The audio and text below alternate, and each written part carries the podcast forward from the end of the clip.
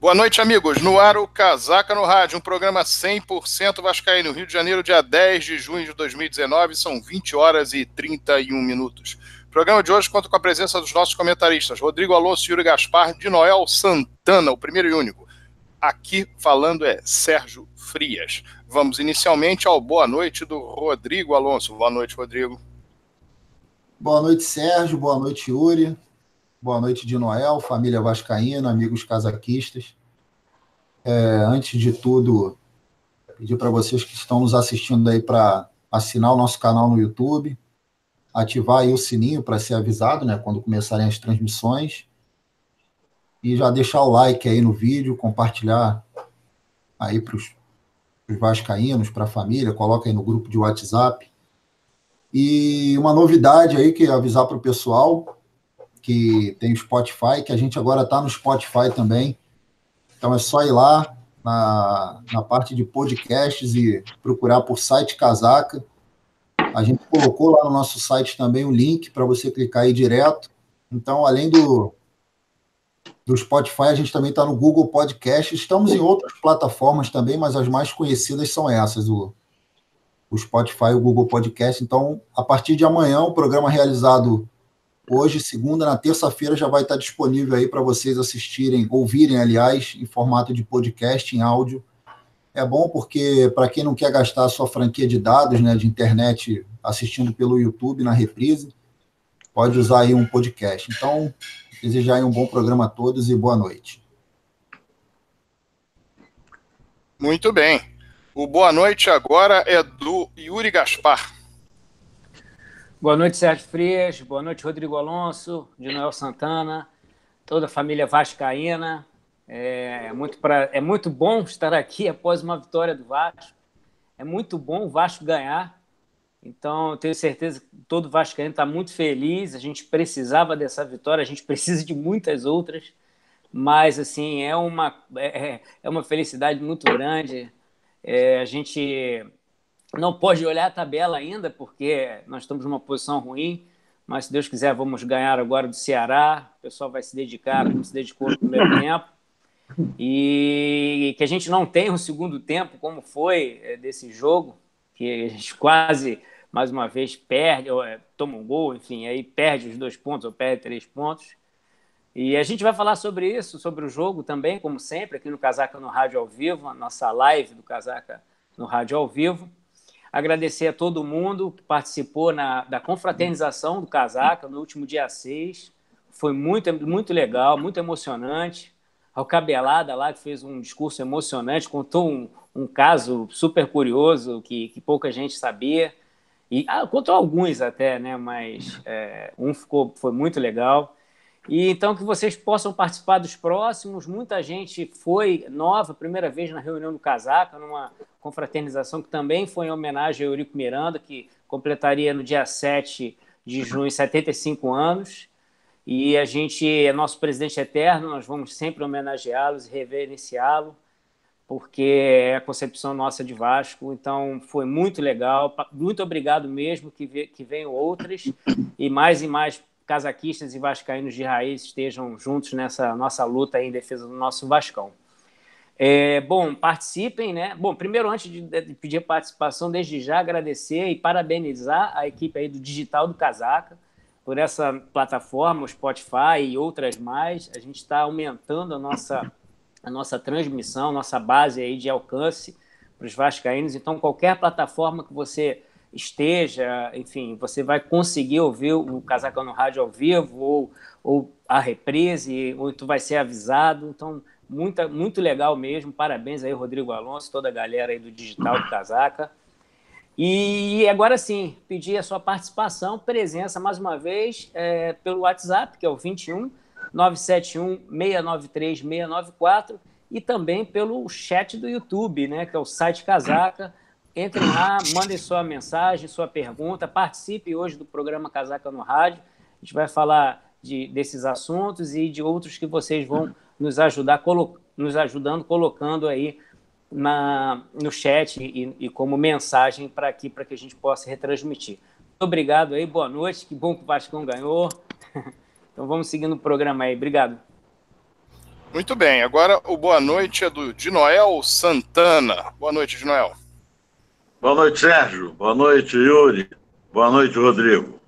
Olha, pessoal, vascaínos, vascainada, casaquistas, tivemos uma semana recheada, hein? Essa última semana foi muito plena de tudo que se podia querer, não é verdade? Tivemos aquela reunião lá do Conselho Deliberativo, que foi muito movimentada, não é verdade? Tivemos a vitória, né? que foi muito importante e que realmente vai fazer, eu tenho certeza absoluta de que a partir de agora o time vai engrenar. Não é? Eu acho que mostrou, apesar de todos os pesares, mostrou determinação. É, há de se entender que o time do Internacional é um excelente time. É um time que vem muito bem entrosado, não é? mas no primeiro tempo nós tivemos um domínio amplo, tivemos a perda de algumas boas oportunidades para fazer gol e ampliar. Mas o resultado foi bom, não é? Foi excelente. E tenho absoluta certeza que esse resultado servirá de alicerce para outras boas e brilhantes vitórias. Mas, é, para mim, esse fator foi muito importante. Mas houve um fator restritamente é, é, ligado ao casaca que foi muitíssimo importante, que foi o nosso encontro lá. Não é? Que espetáculo! Quantas pessoas, quantos amigos. E olha, o mais importante disso tudo é para ver como, como nós estamos é, absolutamente dentro da filosofia e que, ah, que abraçamos, que é o legado do presidente Eurico Miranda. Veja quantas pessoas novas, quer dizer, novas que eu digo, de participarem efetivamente do Casaca, estiveram presentes. Muitas pessoas. E isso foi, no meu entendimento, de um brilhantismo exuberante. E mais ainda, mais ainda, essa, essa nova participação né, dessas pessoas que foram pela primeira vez, significa justamente a força do nosso casaca. E assim será daqui para frente. Porque aqueles que foram, aqueles que, que já somos, né, é, obviamente o nosso intuito é fortalecer o casaca. E com essas pessoas que foram agora e que, obviamente, passarão a estar presentes no nosso dia a dia, isso é de uma importância. Eu acho que foi um evento muito importante e esse fato foi importantíssimo. Vamos em frente, não é? Eurico Vive. Ok, Noel. Está aí a palavra do nosso Noel Santana, primeiro e único. Nós vamos falar inicialmente no programa de hoje sobre futebol. O Vasco conseguiu sua primeira vitória no Campeonato Brasileiro exatamente no dia do aniversário do presidente Eurico Miranda. O Eurico Miranda completaria 75 anos na última sexta-feira. E neste dia o Vasco conquistou seu primeiro triunfo no campeonato nacional. Na ocasião, o Vasco teve no primeiro tempo um pouco acuado, o domínio pertenceu à equipe do Internacional, mas a equipe foi fatal para o Colorado no momento em que, nos lances em que o Andrei aproveitou para fazer o primeiro gol, numa rebatida, pegou o goleiro no contrapé, e também no lance do segundo gol. Mais uma vez, eu peço para os senhores terem atenção ao Thiago Reis. Ele se coloca muito bem na área. A falta cobrada pelo lateral esquerdo do Vascaíno Danilo Barcelos, a bola bateu na trave, no rebote, o Thiago Reis muito bem colocado, em posição legal fez o segundo gol da equipe do Vasco. Essa é a principal característica. É difícil um atacante ter este senso de colocação. Observem vários gols que o Thiago Reis marcou esse ano e podem perceber que a colocação dele, tanto nos jogos do Vasco no Sub-20 na Copa São Paulo de Juniores, quanto no Campeonato Carioca, normalmente é a colocação dele que faz com que a possibilidade do gol exista. Ele fez gol já em clássico, fez gols em quatro partidas seguidas no, no, no, decorrer do Campeonato Carioca, quando entrou de titular, desde o primeiro jogo que entrou de titular. Foi o artilheiro do time na Copa São Paulo de Juniores e fez um gol de oportunismo mais uma vez contra a equipe do Internacional. Não há dúvida que o Internacional dominou o segundo tempo inteiro, o Vasco ficou mais acuado ainda do que estava no primeiro tempo, porque o, o a forma como o Internacional atuou no primeiro tempo, o domínio territorial não trouxe para o goleiro vascaíno tantos problemas assim.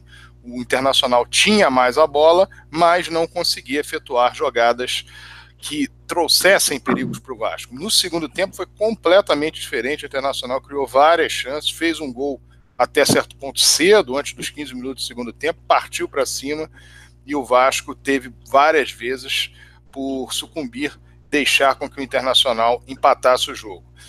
É claro que pela diferença técnica da equipe do Internacional e do Vasco, até porque a própria tabela do campeonato mostra isso, a posição que um estava, se não me engano, o Internacional era em quinto, o Vasco era em vigésimo, se não é quinto é sexto, o Vasco era vigésimo antes da partida, aquilo de fato traz para a equipe gaúcha a sensação de que poderia ter vencido o jogo, houve até declarações dadas pelo presidente do Inter no dia seguinte à, partida, mas a realidade é a seguinte: quando se enfrentam equipes dos chamados 12 grandes clubes de futebol brasileiro, há de se tomar cuidado de lado a lado.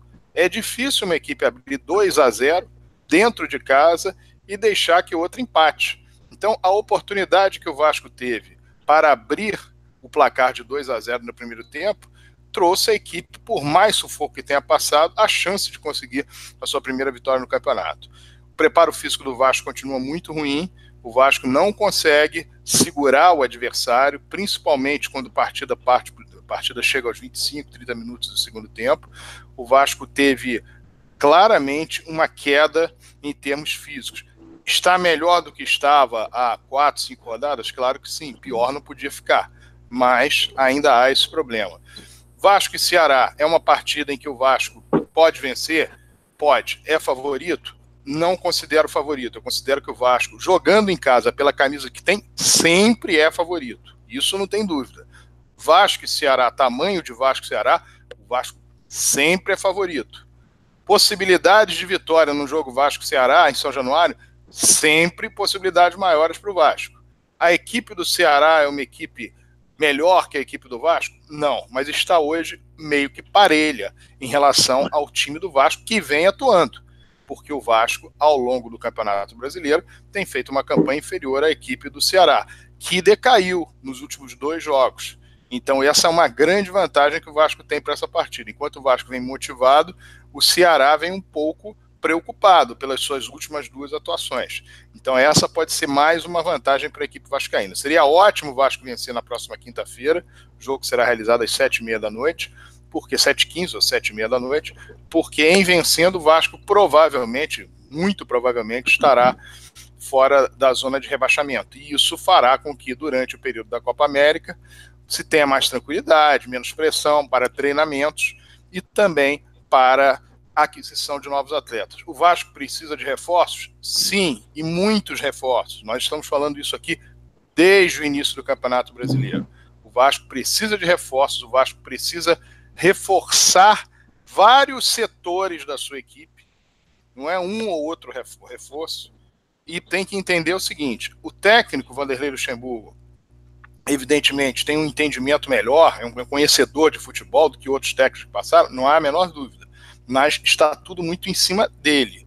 A confiança é toda para que ele desenvolva o trabalho, como se ele ficasse sendo o referencial. E isso tem que ter uma divisão de responsabilidade no setor de futebol do clube. Quando não se tem essa divisão de responsabilidade, fica tudo em cima do treinador, e aí o treinador passa a ser aquela, aquela figura tão expoente que, se for embora, vai o time desabar. Então, o, o clube passa a ficar refém do treinador. Então, o treinador está fazendo um trabalho, na minha, na minha concepção, dentro do possível, com o elenco que tem um bom trabalho, pode prosperar ainda mais, tendo esse período de Copa América, mas o Vasco está sem direção.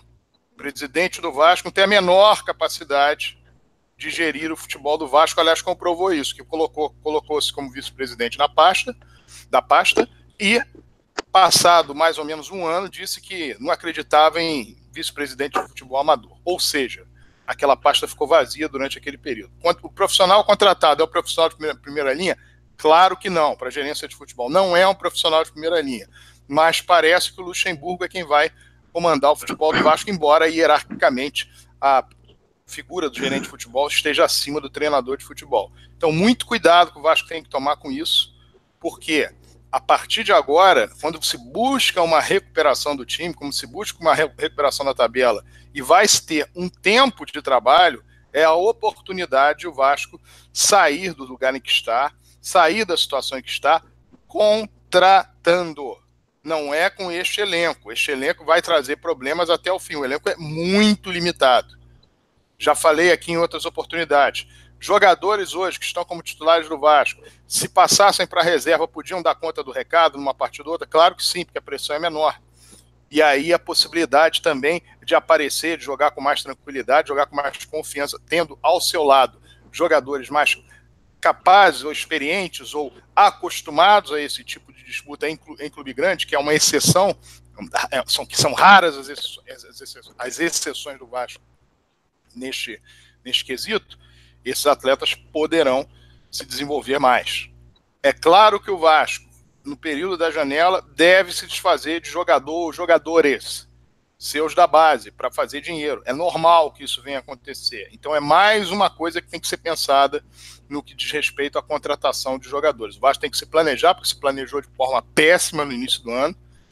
O, o elenco montado é a cara da desorganização do Vasco, no setor fundamentalmente de futebol e a partir das manifestações que, que surgiram do presidente do clube, entendendo que esse time, de fato, era um time mais capacitado do que o time do ano passado.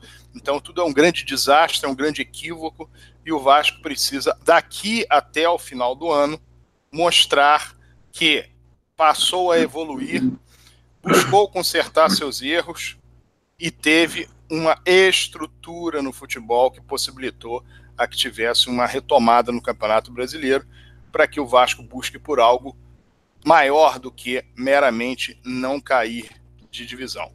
Vou passar aqui rapidamente para o nosso de Noel Santana, para ele fazer também uma análise sobre esse momento do Vasco e o que pode acontecer no futuro. O de Noel que já se mostrou otimista com relação a tudo que pode acontecer, e eu entendo que o momento é de otimismo mesmo, volto a dizer pela questão do jogo contra o Ceará. O Ceará vem de dois resultados ruins e o Vasco vem de um resultado bom. Então isso é favorável ao Vasco. O Vasco tem mais camisa, o Vasco é mais clube, digamos assim, do que, o, do que o Ceará. Então tudo isso em campo pode fazer melhorar. E há uma expectativa de todo torcedor do Vasco, com contratações após o período da Copa América, a equipe se apresente muito melhor, porque tem uma grande intertemporada, praticamente um mês para treinar e se readequar com possibilidade de crescer durante a competição. A palavra é sua, de Noel. Ô, Sérgio, deixa eu dizer.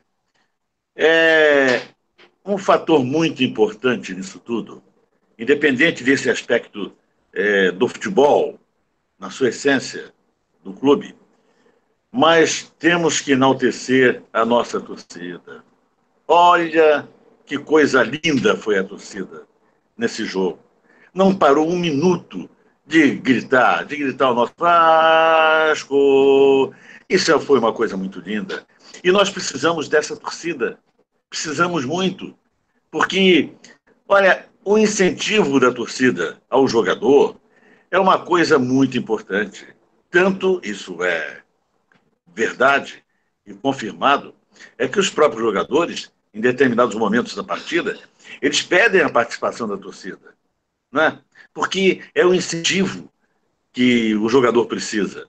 Agora, em relação ao jogo, em relação ao futebol daqui para frente, eu, como você bem disse, eu tenho muita esperança. A gente já viu um Vasco um tanto quanto diferente, já vimos um Vasco é, efetivamente defensivo, principalmente no segundo tempo, e sem força de ataque. Né? Isso foi uma coisa muito clara não tínhamos nem força para sair no contra-ataque. Foi, vamos falar a verdade, foi um massacre. mas o comportamento dos jogadores foi fantástico, né? Eles se deram totalmente, se empenharam ao máximo, correram ao máximo. É uma pena que o Rossi, no meu entendimento, ainda não está na plenitude da sua condição física, tanto que ele, logo no início do segundo tempo, dá uma cãibra. Mas é normal, o esforço é muito grande. Mas eu acho, em contrapartida, que outros jogadores brilharam, o Andrei brilhou, não é? Todos. Eu acho que, eu acho que se não houve assim um destaque excepcional no, no jogo pelas circunstâncias, mas de um modo geral todos se houveram muito bem. Agora, daqui para frente, é como você bem o disse, há aí uma intertemporada e que deverá ser muito bem aproveitada, não só com treinamentos, como também com a participação do presidente. Né? Tem, que, tem que contratar alguém, tem que chamar mais gente, tem que reforçar. O nosso setor de meio de campo está absolutamente sem criação aquele jogador que pega, olha, analisa e dá uma enfiada de bola. Não temos isso. Raramente temos isso. Se acontece, porque é normal, não é? Mas isso é fundamental que se consiga contratar um bom jogador de meio de campo. Porque eu acho, eu acho que à frente do Vasco, de um modo geral, não é? o próprio menino artilheiro, ele com um pouco mais de experiência, ele vai suprir perfeitamente essa necessidade. Esse mês de treinamento, a conversa com o treinador, não é? é vai fazer com que ele consiga melhorar muito e dar aquilo que nós necessitamos, que é um pivô, pivô e artilheiro. Eu acho ele um, um belo jogador.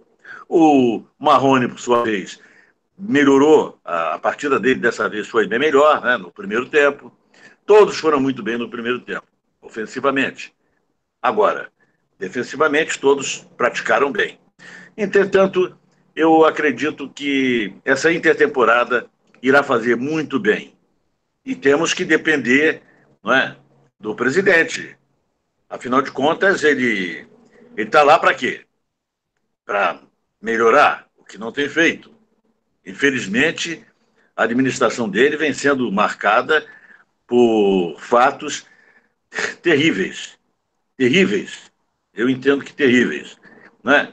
São uniões desprezíveis para mim, participações pior ainda, né, em determinados momentos por aí.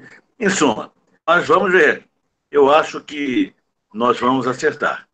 Vamos acertar. Eu tenho certeza absoluta de que agora, na próxima partida contra o Ceará, obviamente venceremos, é? e vencendo essa partida, ah, aí tem um mês. Bom, aí um mês dá para novas contratações e também um maior é, demonstrar melhor o trabalho do Vanderlei, que não se pode negar, é um excelente técnico. O currículo dele prova isso. Né? Eu devo fazer essa ressalva sempre. Eu não era muito a favor de que ele fosse contratado mas já que foi, e não há dúvida de que é um aspecto profissional, ele também precisa demonstrar um bom trabalho, né? o momento dele é esse, e eu acho que a coisa vai fluir, fluir muito bem. O Vasco vai em frente e nós em breve. Olha, eu já estou fazendo planos para a Sul-Americana. Tá certo? Eurico vive. Muito bem. Vou manter aqui a câmera desligada durante o programa, deu um probleminha, mas.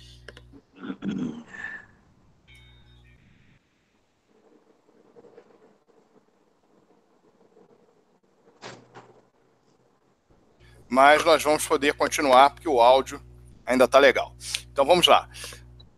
Segundo assunto da nossa pauta de hoje é a grande comemoração que houve no dia 6 de junho que era véspera do aniversário do presidente Eurico Miranda, se estivesse vivo, seria o 75º aniversário dele, e mais uma festa casaquista com toda aquela mesma forma de celebração que o casaca tem, uma confraternização, as pessoas todas indo lá, se divertindo, o sorteio de brindes, discursos, a presença que nós tivemos daquela figura que é o Luiz Carlos Gonçalves, ex-árbitro, tinha um apelido de cabelada, grande vascaíno, e que teve também a participação, teve também sua participação naquele evento. Nós tivemos a presença de vários beneméritos do Clube de Regatas Vasco da Gama, as fotos já estão disponíveis no site do Casaca, associados, torcedores, muita gente querendo saber como é que as coisas vão seguir daqui para frente, em 2020, candidaturas, etc. Nós já dissemos, colocamos mais uma vez,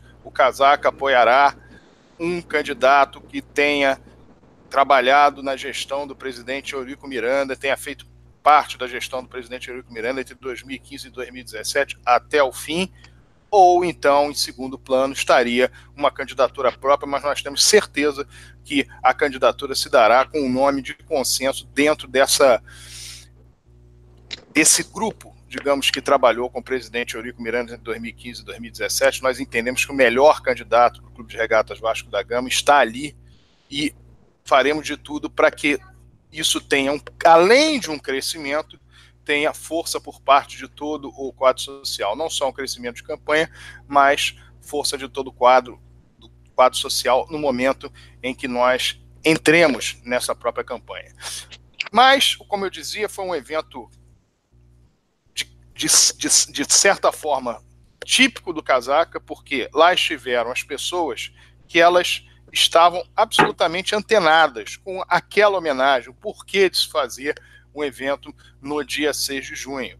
O evento que teve vídeos comemorativos do Vasco, vídeos do, uma parte do vídeo locomotiva, que é aquele vídeo que foi feito pelo, uh, pelo através de um, de um cinegrafista para falar sobre o presidente Eurico Miranda. Nós tivemos o quiz, o quiz foi temático, já que tínhamos um ex-app presente, nós falamos sobre várias e várias situações em que o Vasco teve prejuízos em arbitragem e as pessoas sabiam de cor quais, quais foram os protagonistas de, dessa, dessas, dessas, desses prejuízos de arbitragem do Vasco e, ao mesmo tempo, os protagonistas uh, daque, daquelas cenas que nós vimos ao longo da, de toda a história do Vasco. Nós tivemos também uh, mais depoimentos que foram feitos em homenagem ao presidente Eurico Miranda, outros outros depoimentos que foram feitos, nós vamos editar e depois, mais tarde, vamos juntar aqueles primeiros depoimentos que foram feitos, foram realizados na primeira, a primeira homenagem que nós fizemos ao presidente Eurico Miranda, em 23 de março, e nós pretendemos fazer um evento também no mês de agosto, mês de aniversário do Vasco.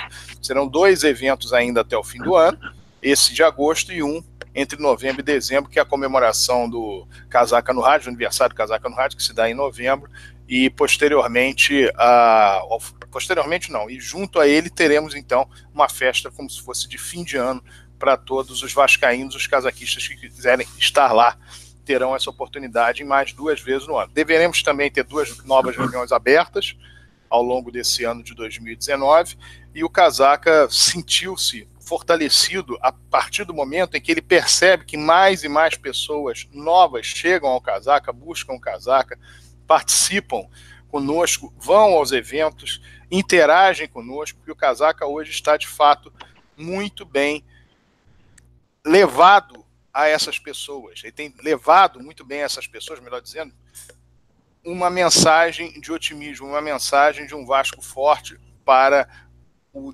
o triênio 2021-2023. Isso é possível porque é possível porque nós estamos nos organizando e nós buscamos apoiar aquele candidato que entendemos que é o melhor para o Clube de Regatas Vasco da Gama, como eu disse há pouco. Mas, além disso, nós estamos brigando por uma anistia, para que o Vasco tenha, o Vasco dê uma nova anistia, questionando a anistia anterior naquilo que, que poderia ter sido feito e que não foi feito, ou aquilo que não poderia ter sido feito e foi feito. E também somos absolutamente favoráveis à abertura do quadro social. O quadro social do Clube de Regatas Vasco da Gama tende a abrir no sentido de com uma joia menor do que a joia estipulada em 2018.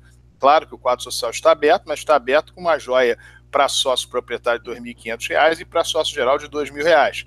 Há uma proposta da diretoria administrativa, que data do ano passado, falando em 750 reais para sócio geral. E nós entendemos que isso deve ser no Conselho Deliberativo deve ser devidamente uh, ratificado, no caso, segundo a vontade da diretoria administrativa, porque, de fato, o Vasco precisa incrementar seu quadro social. A verdade é que nós, de 2018 para cá, tivemos uma entrada muito pequena de novos sócios, há sócios que já eram associados do clube, estavam inadimplentes e aí voltaram a pagar o Vasco. Isso é diferente, mas novos sócios no Vasco nós tivemos muito pouco. Nós tivemos ali até final de março, início de abril, um número de 200 a 300 pessoas e depois muita, muito pouco se teve em termos de incremento no quadro social do Vasco. Então é uma grande oportunidade que se tem agora e as pessoas evidentemente estão ávidas para poderem numa joia menor entrar no quadro social do Vasco e participar de tudo no clube, inclusive da, própria, da próxima eleição, que será que ocorrerá na Assembleia Geral em novembro do ano que vem. Então, foi um evento, mais uma vez, de sucesso, mais uma vez, que nos deixou muito orgulhosos e felizes. É um congraçamento, é algo que de fato nos faz muito bem. Nós saímos do evento todos com muita satisfação pelo que ocorreu e buscaremos um novo evento, como nós falamos, como, eu disse agora há pouco, em agosto ano, desse ano, e posteriormente um que será uma comemoração do Casaca no Rádio e também, evidentemente, do final de ano de 2019. Eu queria pedir a palavra do Rodrigo Alonso, que esteve presente também neste evento, para colocar mais algumas coisas que percebeu e também ratificar essa satisfação pelo que ocorreu na última quinta-feira. É verdade, Sérgio. Eu já comentei aqui é, que essas confraternizações elas são importantes não só para a gente reunir as pessoas que já, já fazem parte há muito tempo do Casaca, mas é, para aquelas pessoas novas, né? E a gente sempre vê caras novas chegando nos eventos do Casaca e dessa vez não foi diferente. É, eu costumo dizer que o Casaca não somos só nós, é, não poderia ser. O Casaca não é o Rodrigo, o Sérgio Frias, o Yuri, o de Noel, o Maganha, né? até porque se fôssemos só nós, nós nos reuniríamos num lugar e ficávamos jogando de dominó.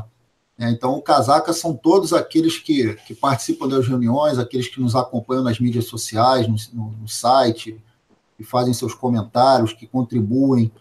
É, nós, na verdade, somos apenas representantes é, dessa massa enorme, desse pessoal que, que nos acompanha, que acredita em nós, e nós somos apenas porta-vozes desse, desse grupo de, de vascaínos. É, mais uma vez, um sucesso absoluto uma quinta-feira à noite, muita gente saindo do trabalho e indo para lá. É lógico que não nos surpreende, mas é sempre muito gratificante você ver, é um, como eu disse, uma quinta-feira à noite e, e, praticamente lotado o ambiente. É muito legal essas confraternizações, elas são importantes aí para unir a gente. E, independente se a fase é boa ou ruim, né, se, se o que tem acontecido aí na parte política seja positivo ou negativo, é, para o Vasco. A gente está sempre se reunindo, está sempre discutindo é, e falando da nossa paixão, que é o Vasco da Gama. Então, é, eu acho importante, Sérgio já, já falou aí das, dos próximos dois eventos, com certeza serão eventos de sucesso.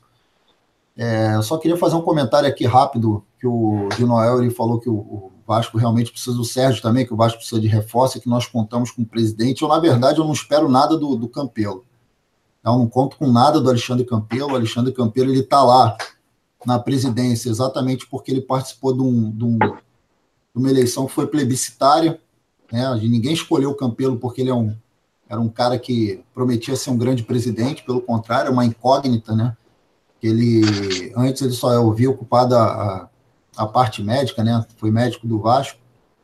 É, mas como a gente já falou, eu já falei em vários programas, a gente tinha que escolher entre o horrível e o horroroso.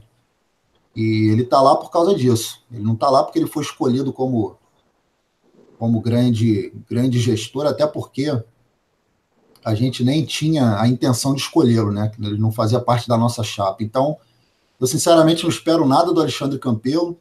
É, como o Sérgio falou aí, o, e o, o de Noel também, é, eu, eu tenho a minha esperança é o, é o Luxemburgo, o Luxemburgo que sempre quis é, ocupar um cargo desse mais é, administrativo, né, de bastidores. Eu acho que ele extraoficialmente vai ser esse cara.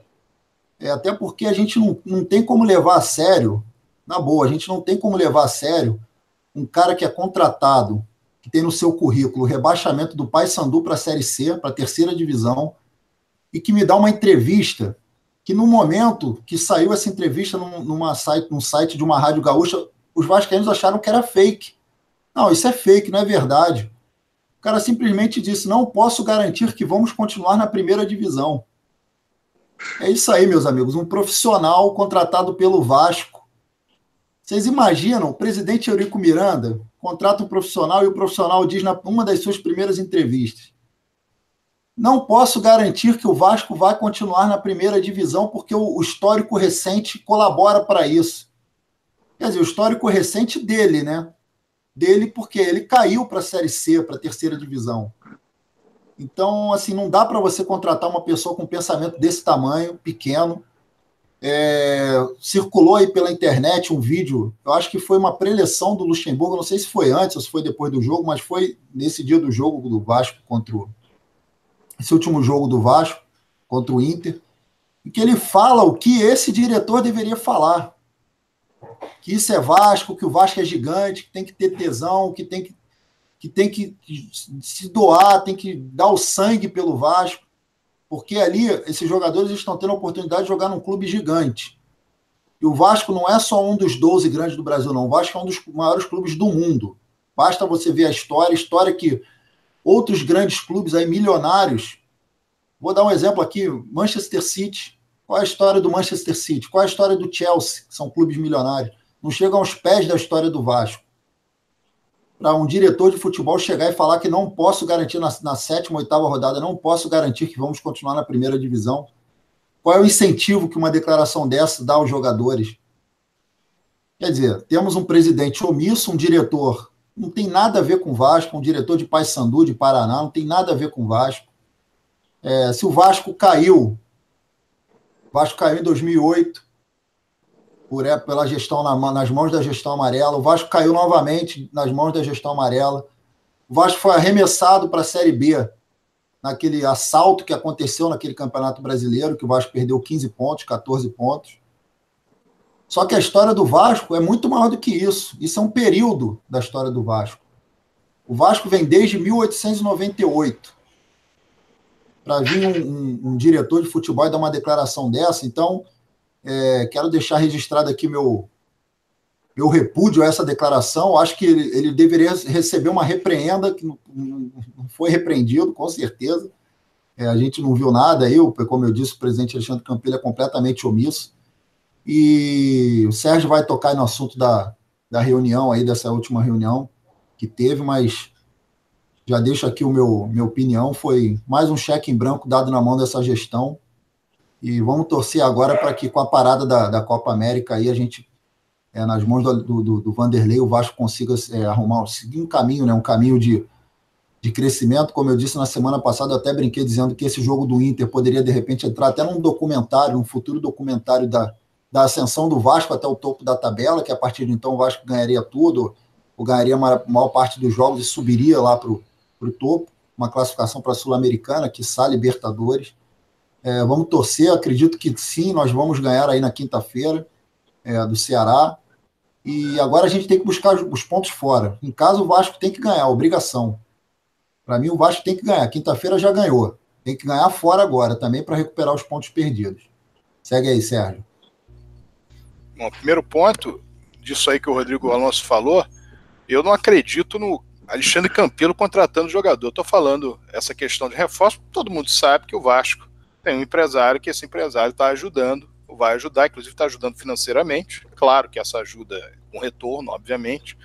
E é ele que vai tocar contratações no Vasco. Podem dizer que não, que é conversa, mas na verdade o fato é esse. Eu estou dizendo que o Alexandre Campelo não possa chegar lá e contratar quem ele queira, deixa de querer, não é isso, é porque ele é o presidente do clube.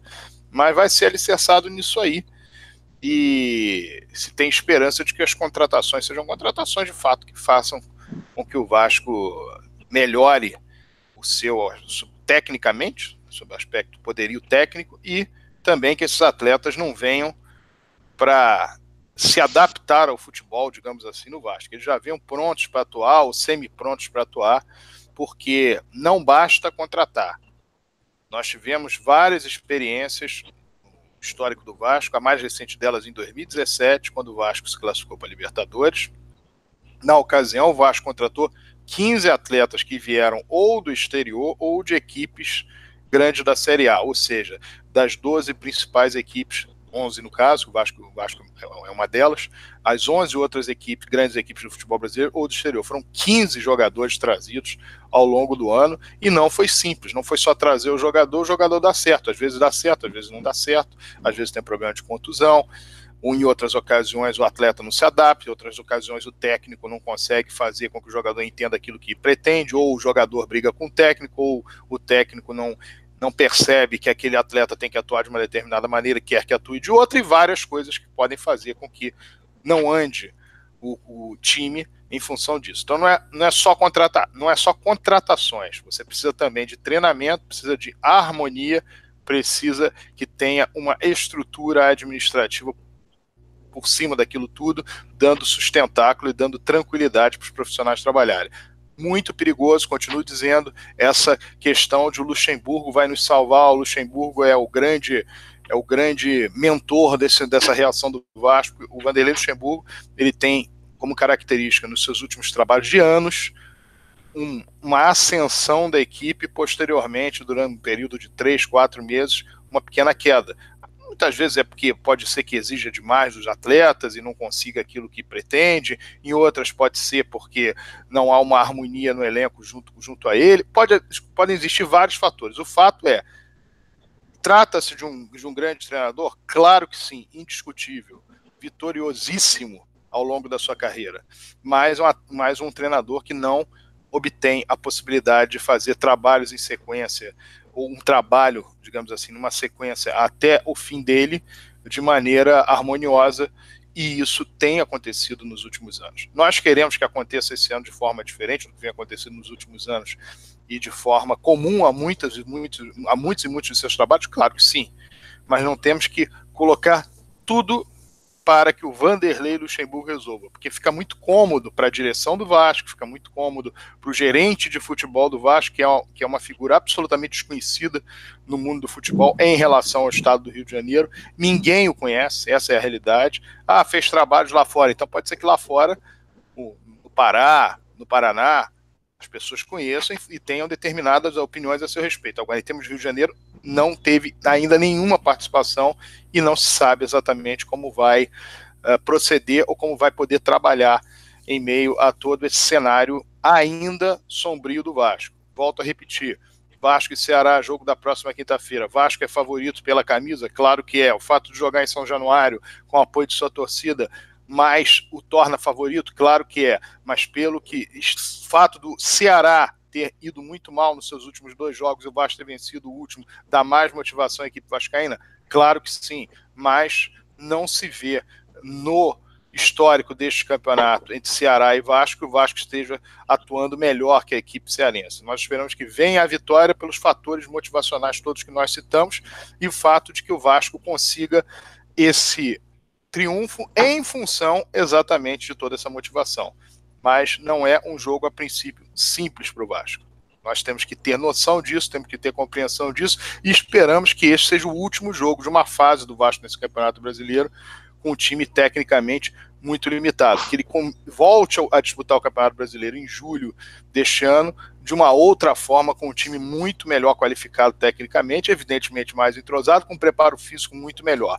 E que o Vanderlei Luxemburgo seja treinador de futebol, na qualidade de treinador de futebol, faça o seu trabalho e não comece a comandar tudo que é possível dentro do futebol e impossível dentro do futebol, dentro de uma teórica, um, teórico ajuste administrativo e da comissão técnica no próprio futebol. Que, ou seja, que ele seja um profissional que se adeque a alguma coisa tratada nas quatro linhas e a organização em termos de comissão técnica, mas que o Vasco tenha outras pessoas para poder fazer com que o clube ande e este sustentáculo a ser dado pela comissão técnica faça parte do meio do dia a dia desses profissionais e dos chamados amadores, aqueles que estão ali para colaborar com o clube e ajudá-lo.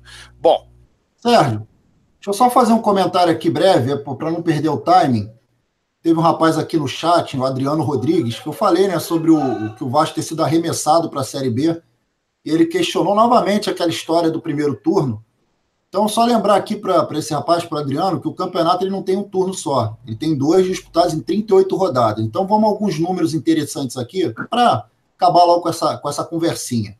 Em 2008, o Fluminense terminou o primeiro turno com 16 pontos. Em 2009, o próprio Fluminense terminou o primeiro turno com 15 pontos. Em 2010, o Atlético Mineiro terminou o turno com 17 pontos. Em 2011, o Atlético Mineiro novamente terminou o turno com 15 pontos. Em 2013, o São Paulo terminou o turno com 18 pontos. Em 2014, o Coritiba terminou o turno com 17 pontos. Em 2015, o Fluminense terminou o retorno com 14 pontos. Segundo turno, o Fluminense fez 14 pontos. Todos escaparam, nenhum deles foi rebaixado. Sabe por quê? Porque nenhum deles foi roubado em 14 pontos. Todos cairiam se tivessem tirado de si 14 pontos. Todos. Todos esses clubes que eu citei, todas essas campanhas cairiam se tivesse sido tirado 14 pontos deles. Então, contra fatos, não há argumentos. O Vasco foi arremessado para a Série B pelas arbitragens. Pode seguir aí, Sérgio. E um fato interessante é que no primeiro turno, em que o Vasco fez, fez 13 pontos, o Vasco teve prejuízo de 3 pontos de, na, de arbitragem. No jogo Vasco Internacional, que foi 1 a 1 terceira rodada do campeonato, houve dois pênaltis não marcados, um em cima do Guinha Azul e outro em cima do Gilberto, e a partida terminou empatada em 1 a 1 e na oitava rodada do campeonato de 2015, houve um pênalti, que aliás foi uma cotovelada na cara do Gilberto, centroavante do Vasco. No segundo tempo, a partida estava empatada em 1 a 1 na ocasião. Os dois pênaltis que ocorreram no jogo contra o Internacional, o Vasco, o Vasco perdia por 1 a 0. no jogo contra o Sport, havia um empate em 1 a 1 quando houve a oportunidade de um pênalti no segundo tempo não marcado, que deveria inclusive ensejar a expulsão do jogador Dutra da equipe do Sport. Além disso, como todos sabem, no segundo turno, o Vasco foi prejudicado por 11 pontos, em 11 pontos em termos de arbitragem. Esse fato aí que o Rodrigo Alonso citou, é bom lembrar que várias dessas equipes que fizeram 15 pontos, 16, que chegaram à última rodada do Campeonato Brasileiro daqueles respectivos anos, sem chance de serem rebaixadas, ou com chance ínfima de ser rebaixada, como aconteceu, por exemplo, com o Fluminense em 2008. O Fluminense tinha que perder por uma diferença, se não me engano, de 15, 20 gols, para Ipatinga no Maracanã para não ser rebaixado. Então, a maioria dos anos, os, ah, perdão, na maioria dos casos, as equipes ficaram livres do rebaixamento uh, antes da última rodada, o que demonstra que 13, 14, 15, 16 pontos, até 17, enfim, que não significa que uma equipe uh, seja rebaixada, como os próprios, os próprios 14 pontos que o Fluminense somou no ano de 2015. Então tá aí. Bem explicado por Rodrigo, sempre, sempre didático, é bom nós, nós sermos didáticos para que as pessoas entendam e que não fiquem colocando algo fora da realidade, fora daquilo que de fato aconteceu em 2015, porque ficou muito claro para qualquer um que torce pelo Vasco, para os não vascaínos, para todos aqueles que percebem que veem futebol o absurdo que foi que ocorreu com o Vasco em 2015. O Vasco foi de fato arremessado para a segunda divisão por conta das arbitragens, a ponto da oposição na época, no ano seguinte, admitir isso e dizer que o problema é que o respeito não tinha voltado, como se respeito voltar no futebol seria o Vasco é, ser roubado ou não ser roubado. Se fosse por isso, o Vasco não ia ter respeito na sua história inteira, porque o Vasco foi roubado ao longo da sua história inúmeras vezes, em inúmeros campeonatos, com excelentes times, com independentemente das gestões. Porque o Vasco não é o queridinho da mídia. Se fosse o queridinho da mídia, provavelmente seria diferente. Bom, vamos falar agora da nossa, da, da nossa não, da reunião que ocorreu do Conselho Deliberativo na última segunda-feira. Havia a possibilidade de que se constituísse uma comissão de sindicância para apurar questões inerentes a não só a questão de demissões, mas a demissões, não pagamento de acordos, etc., mas fundamentalmente aquilo que foi feito pela direção do Vasco, que no momento em que tinha dinheiro em caixa, demitiu mais de 80 funcionários e, evidentemente, que não pagou os acordos, como vem, vem ocorrendo ao longo do tempo, e trazendo com isso prejuízos ao Vasco. É um dos problemas, um dos inúmeros problemas dessa, dessa direção. No caso, a reunião do Conselho Deliberativo, ela nos fez mudar aquele ditado que muitos dizem, não vamos trocar o certo pelo duvidoso, né? nós trocamos, nós não trocamos o errado pelo duvidoso. Por que, que eu estou dizendo isso? O errado é exatamente o que está acontecendo no Vasco hoje. Ninguém pode dizer que o que está acontecendo no Vasco hoje é o correto, é o perfeito, é isso que tem que ser, é, é essa forma que tem que ser a, a história do superávit de 60 milhões vai ser devidamente desmascarada ao longo do tempo, sem nenhum problema. O futebol do Vasco é uma vergonha nesse período. O Vasco ele teve uma participação em outros esportes que não foi da forma como se queria ter, mas qual, qual é a solução que está sendo dada pela, está sendo dada pela direção do Vasco? Em, em, por exemplo, o que aconteceu com o atletismo. Extingue-se o atletismo porque não está dando o resultado que eu quero, porque eu não tenho que gastar um valor ínfimo e não, e não tenho como gastar, ou não quero gastar, ou gastei com outras coisas. O time do Vasco, o elenco do Vasco, no papel, no papel que eu digo nas finanças, é o décimo, né, décimo elenco mais, mais bem pago do futebol brasileiro, mas além de não ser pago mês a mês, está em vigésimo lugar na tabela, agora em 18 a partir dessa última rodada. Então a situação no futebol é muito ruim.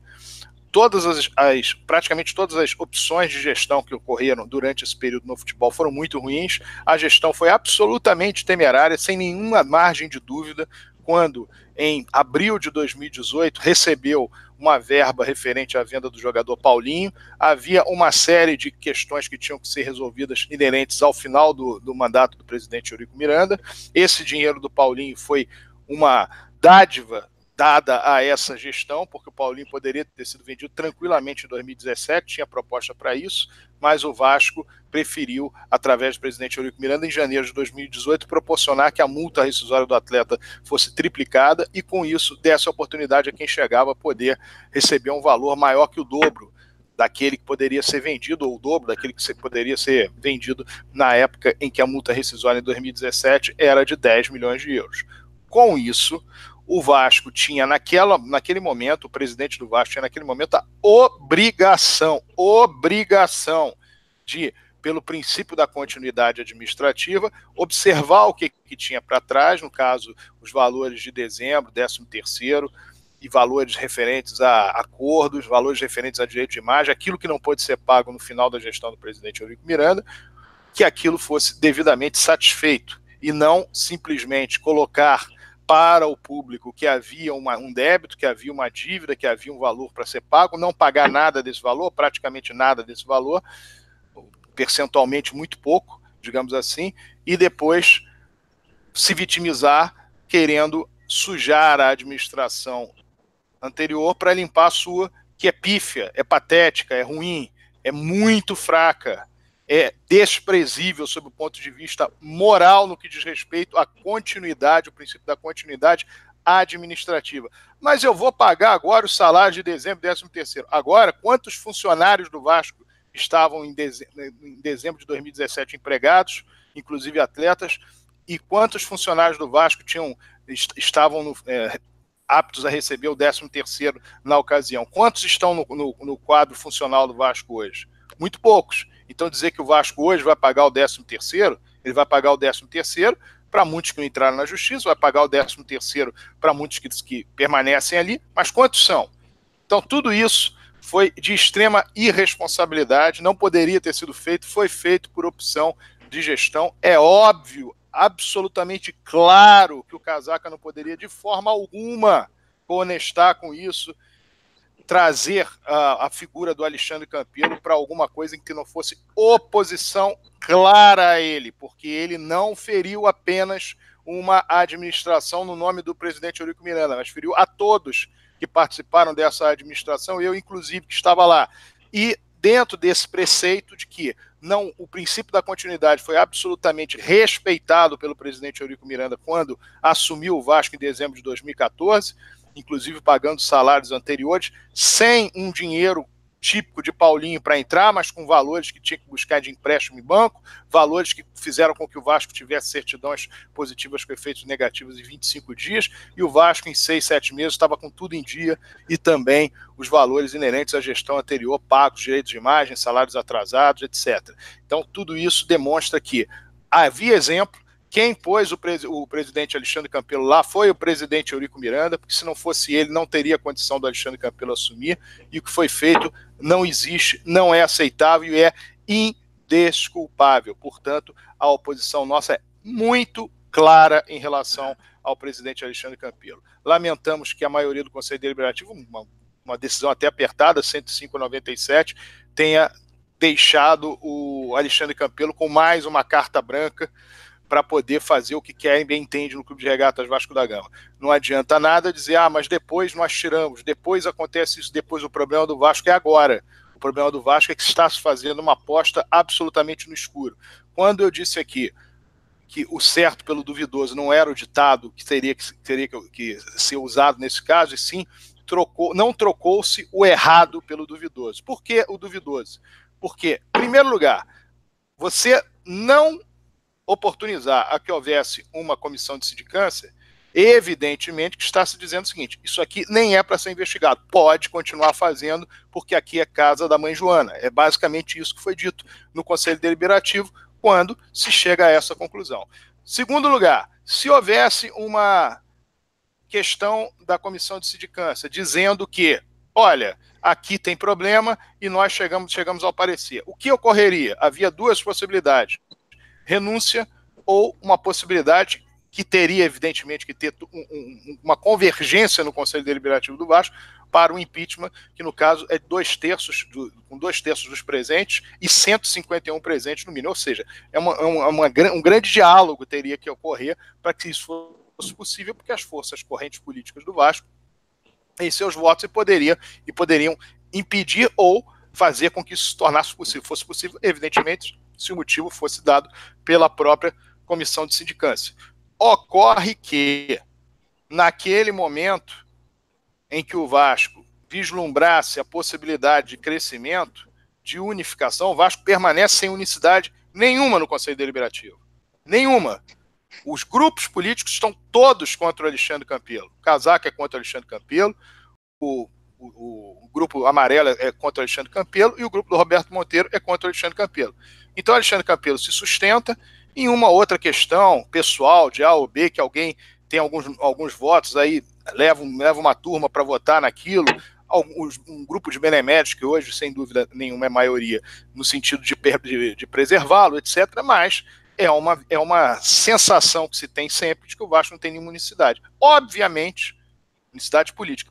Por que não tem unicidade política? Lembrando, porque o presidente do clube implodiu politicamente o clube ali nas suas ações em 30 de abril de 2018 e posteriormente quando, quando brigou com seu próprio grupo ficou absolutamente isolado e hoje tem uma colcha de retalhos o, o Clube de Regatas Vasco da Gama no que diz respeito às pessoas que estão próximas, que estão se chegando e as pessoas que estão dentro da administração.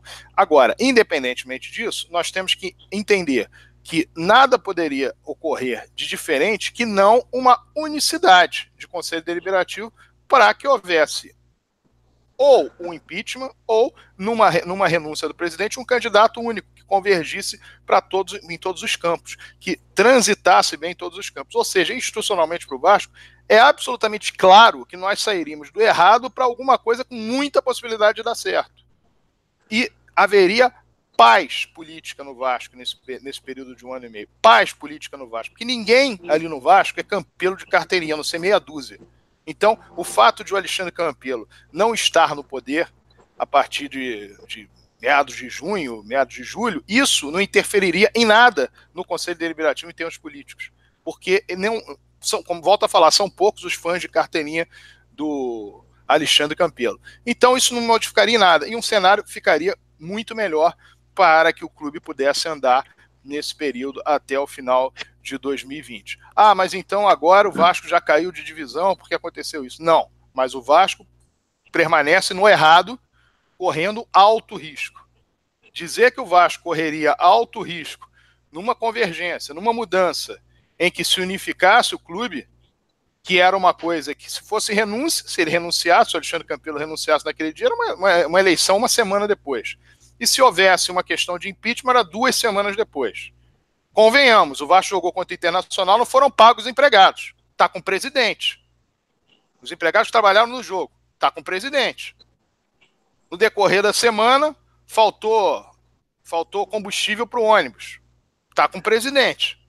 Evidentemente que não é isso que atrapalha a vida do Vasco. Ah, quem emprestaria 30 milhões? Quem está emprestando 30 milhões ao Vasco empresta para qualquer presidente que seja, principalmente com unificação que não é burro.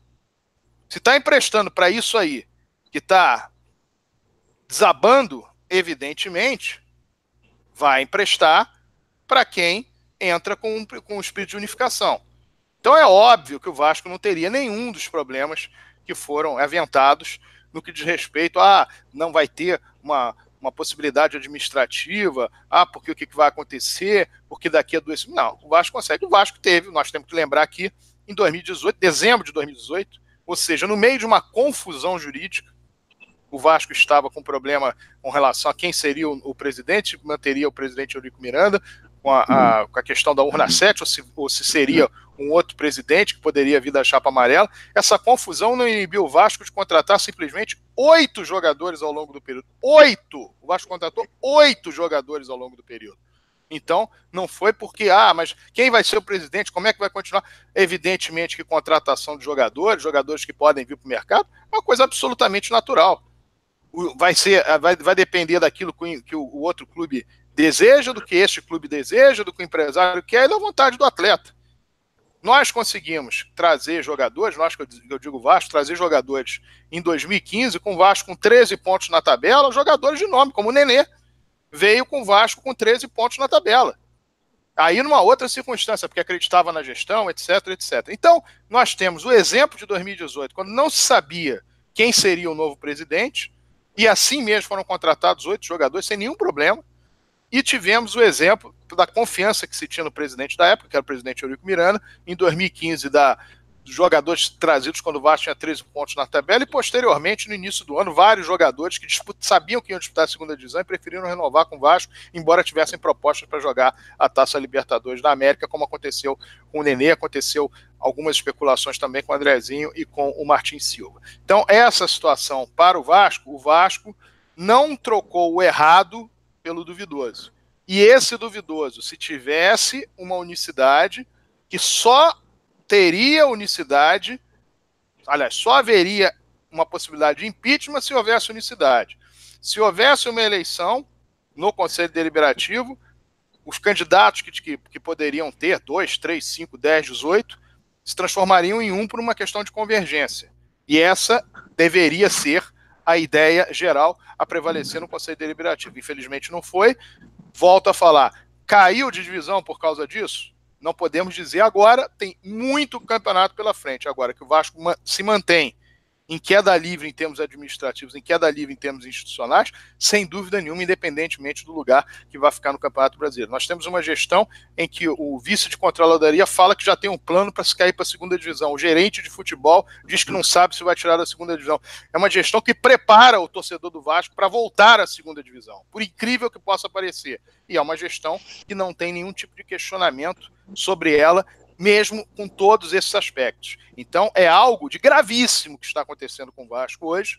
O quanto pior melhor pode permanecer para alguns, para o Casaca não é quanto pior melhor, por não ser quanto pior melhor, o Casaca ele se manifestou de forma clara. No ano passado, o Casaca foi a favor da, da, do levantamento da comissão, que a comissão existisse. Este ano também foi a favor. O presidente Eurico Miranda, presidente do Conselho de BMS do ano passado, também foi a favor da comissão, dizendo sempre: a comissão ela vai verificar o que é está acontecendo. Isso não significa que o presidente já esteja empichado, que, que já esteja fora. Isso se vê depois, se vê a partir do momento de um trabalho, que é um trabalho de 10 dias, que é feito pela, pela comissão de sindicância, e que, a partir desse trabalho, se chega a uma conclusão e também uma, uma questão interna do clube de saber se há unicidade, em havendo algo realmente a ser questionado ou ser colocado por essa comissão de sindicância, que o presidente do clube, aliás, que o Vasco busque um presidente de clube num consenso. Este é o caminho natural e no, o Casaca manteve a sua, me, a sua, a sua forma de, de, de pensar em relação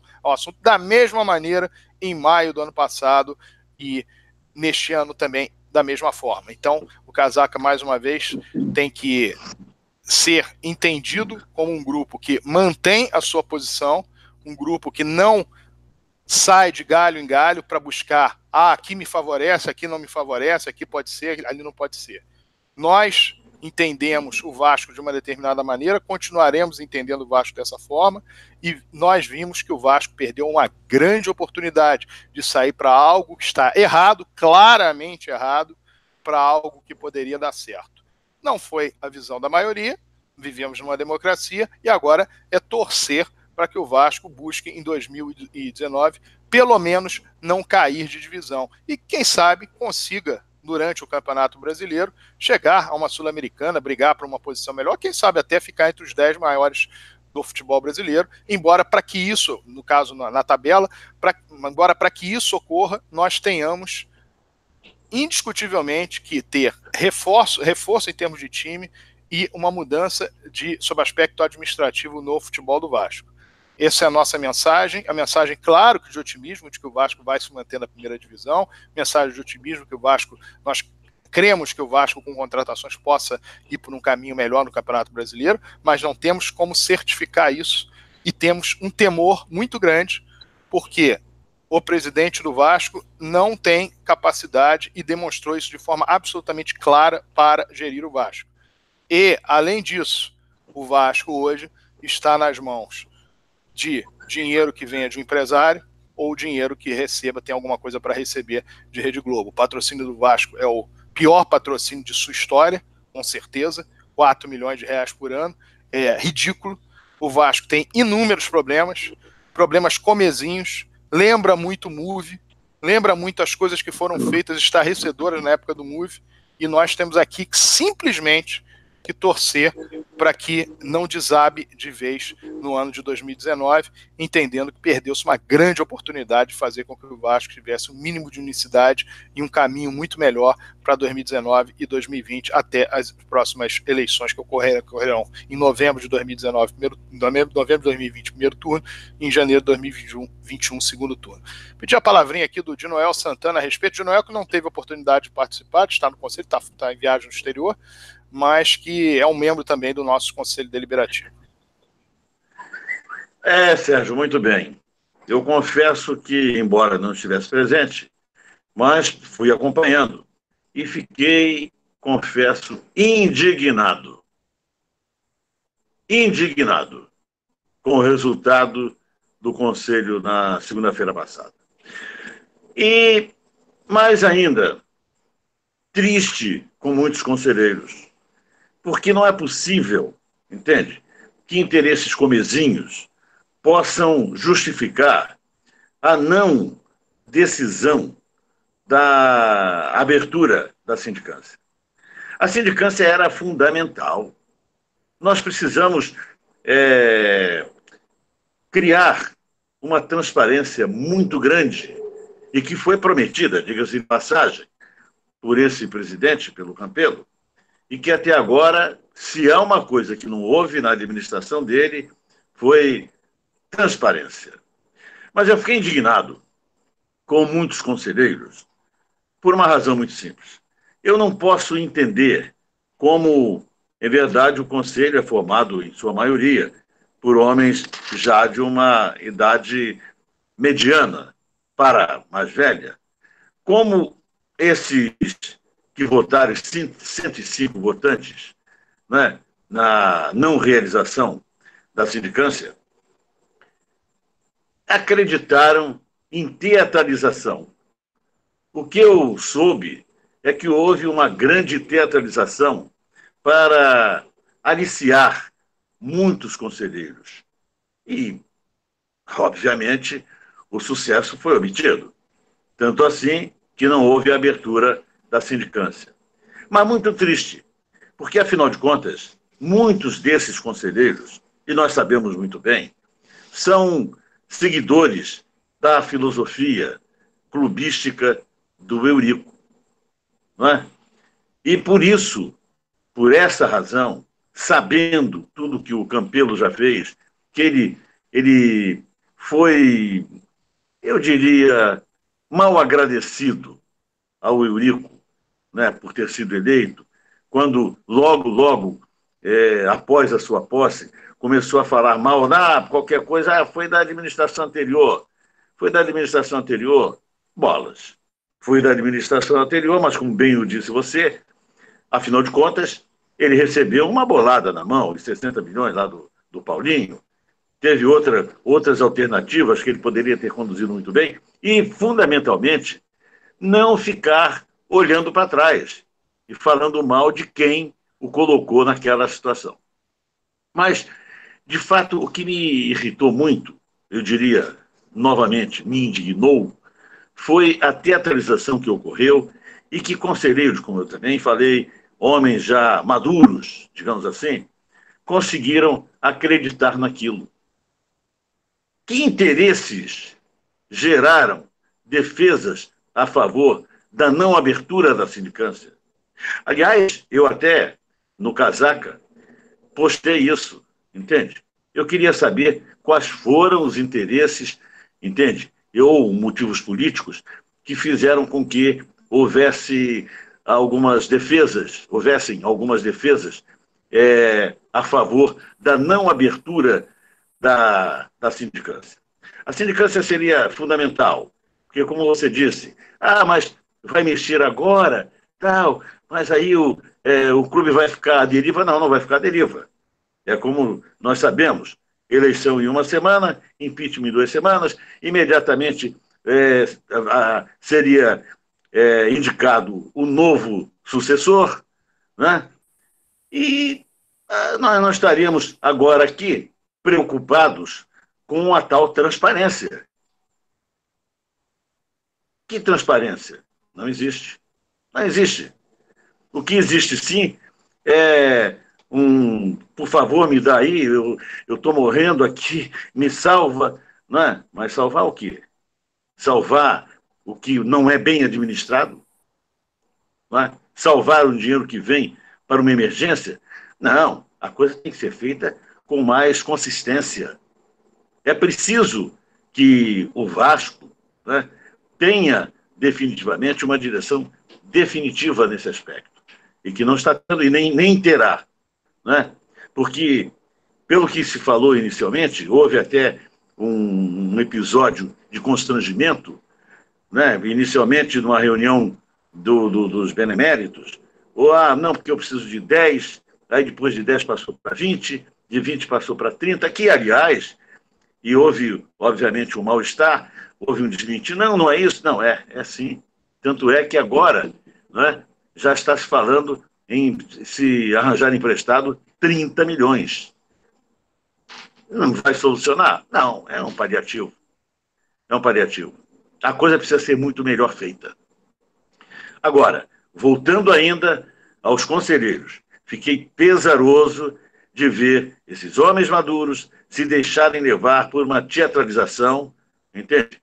E, obviamente, quem o fez conseguiu o seu objetivo, é, arrecadando aí mais alguns votos, talvez 15 votos, 20 votos, que fizeram a diferença nessa não aprovação da abertura da sindicância. Mas vamos ver, vamos daqui para.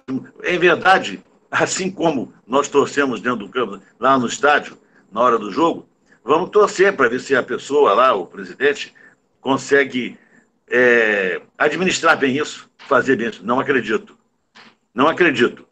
Eu acho que a nossa situação realmente é dramática, não só dentro do campo, como também na administração, de um modo geral, né? porque, afinal de contas, a gente está vendo, o resultado está aí, o resultado está no campo. E o campo é, é a colocação que nós temos, infelizmente, no momento. Mas é isso aí, vamos aguardar.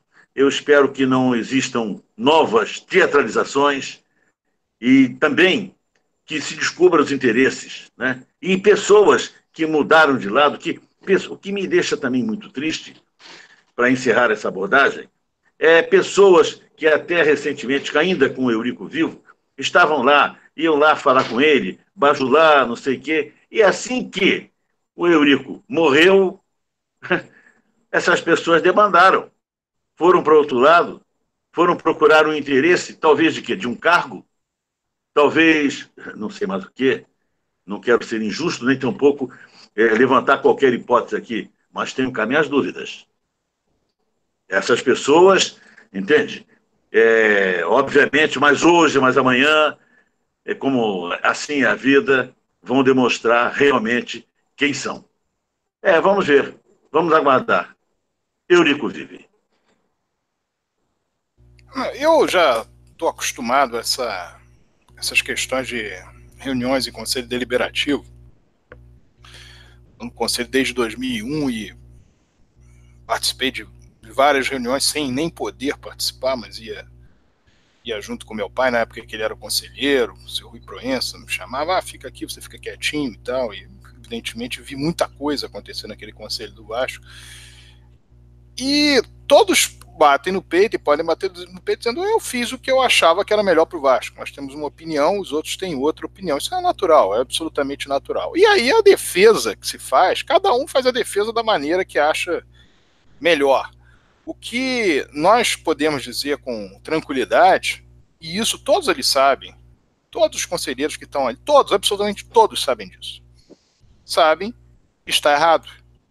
A situação do Vasco hoje está errado. O futebol está errado, o clube está, está, está agindo de forma errada, a administração está fazendo as coisas de forma errada, e o tempo todo ela demonstra isso. Então, no momento em que, por maioria, se chega à conclusão de que o que está errado permanece, porque pode ser substituído por algo que dê errado, errado já está dando. Qual é a tendência natural? Isso é muito simples. Todos os conselheiros do Clube de Regatas Vascaíno, uns 300 conselheiros, sabem que, ora, se eu tenho hoje uma implosão política no clube, todos os 300 conselheiros sabem disso. Se, não são, se, se 300 não sabe, 270 sabe. Tem sempre um ou outro que pode não saber. Eu tenho hoje uma implosão política no clube, eu tenho uma péssima gestão, eu vejo o Vasco no futebol, no caso, até aquela rodada em último lugar, ou na zona de rebaixamento, tanto faz ser 17 ou 20, porque cai do mesmo jeito. Vejo um clube sem conseguir pagar contas comezinhas. Vejo um clube que, ao longo de um período de um ano e pouco, demitiu praticamente 300 funcionários, não lhes pagou direitos trabalhistas, o Vasco vem sofrendo prejuízo em cima de prejuízo em função disso. Um clube que fez o que fez com relação ao Colégio Vasco da Gama, que fez o que fez com relação ao time de futebol que tinha, a forma, o Vasco tinha um modelo de time, tinha um, um time de um naipe e tem outro hoje, de um naipe muito inferior. Um clube que traz a sensação para o torcedor desde o ano passado, que é um clube que vem definhando, definhando, definhando, definhando. Um clube que apresenta um superávit de 60 milhões de reais, sabedor que não tem superávit nenhum, que isso é apenas contábil, esse superávit, que sabe perfeitamente de todas as mazelas que vêm ocorrendo e aquelas 300 pessoas não terem a percepção de que se houver uma unificação, uma unicidade o clube pode se reerguer e terminar o ano de 2020, seguir o ano de 2019 e terminar o ano de 2020 de uma maneira muito melhor, porque vai ter mais unicidade política, porque teria, evidentemente, um candidato de consenso. E teria o quê? Aquilo que os vascaínos cansam de dizer em mídias sociais, nos jogos, no clube, nas conversas de de bares, botiquins, na praia. O Vasco precisa de união, o Vasco precisa. Então, era a melhor forma. Pensando sobre esse aspecto, pensando sobre, único e exclusivamente o aspecto vascaíno. Então, nada pode ser maior do que isso. Eu entendo que são 95, 97 votos de algo pessoal, as pessoas entendem por si próprias que deva ser dessa maneira, e uma vertente política, uma vertente uh, dentro de uma lógica, mas uma lógica que o sujeito faz, porque o voto é individual. Da mesma maneira que os 105 que votaram contra a comissão também tem uma lógica pessoal para isso, independentemente das conjunções políticas, etc. Todos têm que ser respeitados. Eu não discuto isso aqui. Os 202 que votaram têm que ser respeitados, as suas opiniões têm que ser respeitadas. O que eu questiono é perguntar aos 202 se está bom. Todo mundo vai dizer não. Do jeito que está, está embicando para a segunda divisão, todos vão dizer sim. Então por que não mudar? Ah, porque vai ser pior. Pior? Como? Ah, porque se nós achamos que agora já caiu com essa, os que teriam esse argumento, que agora já caiu, agora está para cair, se houver uma instabilidade. Que instabilidade? Se houvesse renúncia, eleição em uma semana. Se houvesse impeachment, depois do impeachment duas semanas, a eleição poderia acontecer. Depois da defesa que o presidente poderia fazer já, já em suspenso, ocorrer em menos de um mês. Ou em um mês. Nesse período, o Vasco ficaria sem presidente em momento nenhum. O Vasco teria o seu presidente durante o período da sindicância, assumiria o vice-presidente do clube no momento, aquela período de 10 dias de defesa, que o presidente poderia pedir numa, numa nova comissão. É bem defesa, é uma nova visão do cenário para uma, uma comissão. E depois eleição. Ah, o empresário que está emprestando 10 ou que está emprestando 20, não emprestaria, não emprestaria por quê? É irmão, é amigo fidedigno, pessoal do presidente do clube? Claro que não.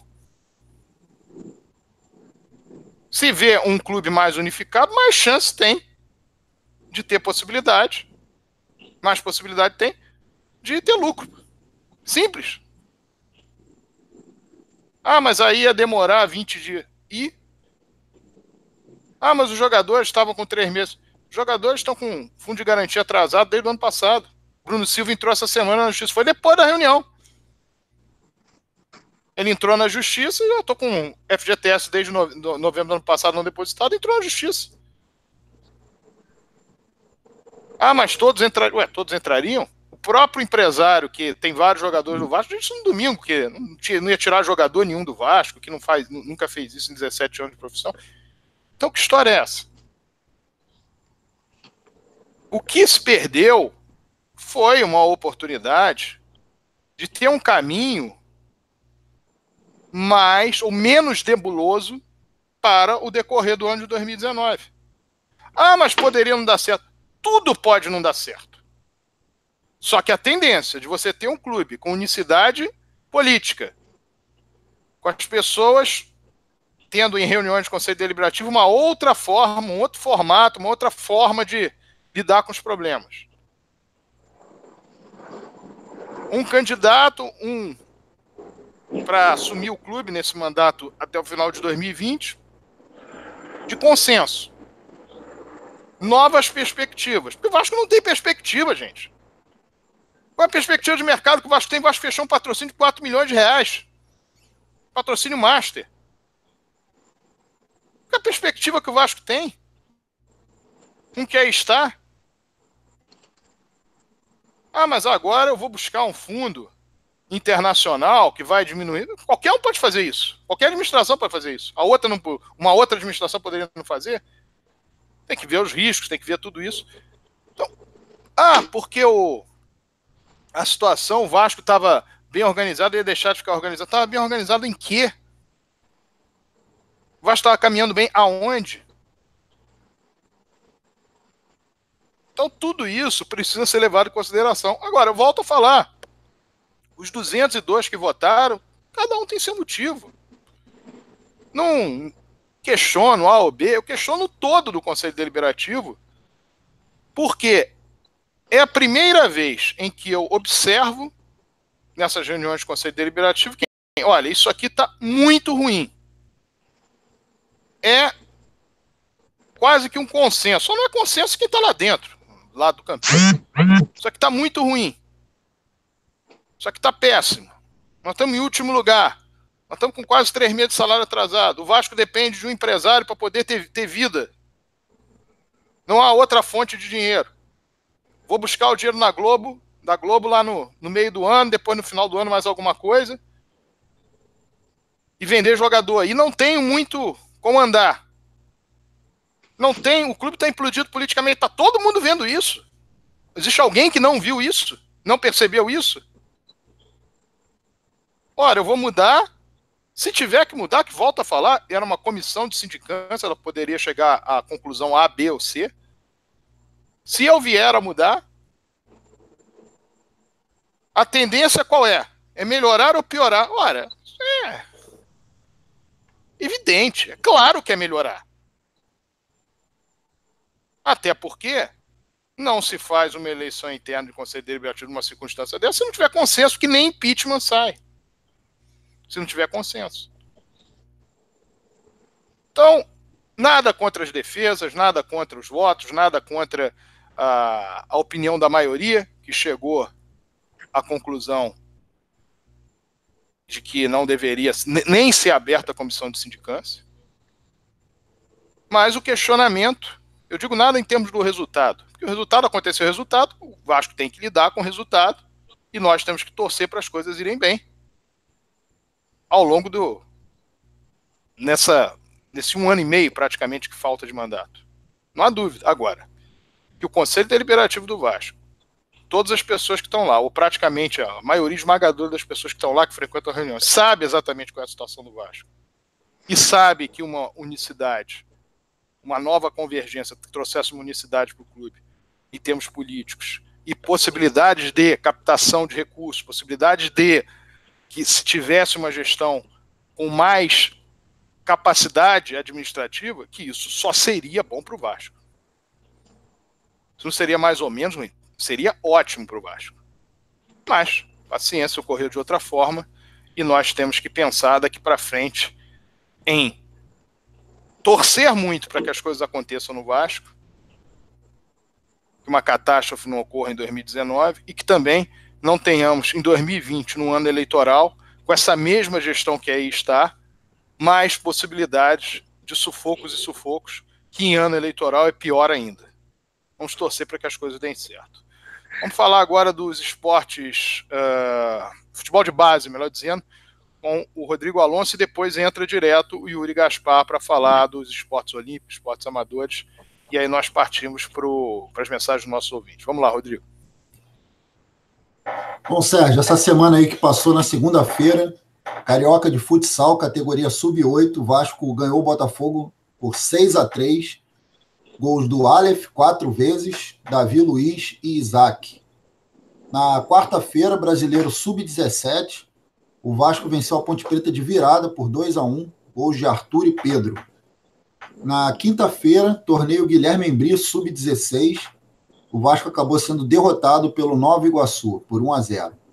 Ainda na quinta-feira, Carioca sub-13 de futsal, primeiro jogo das quartas de final, o Vasco goleou o Arfário por 8 a 1.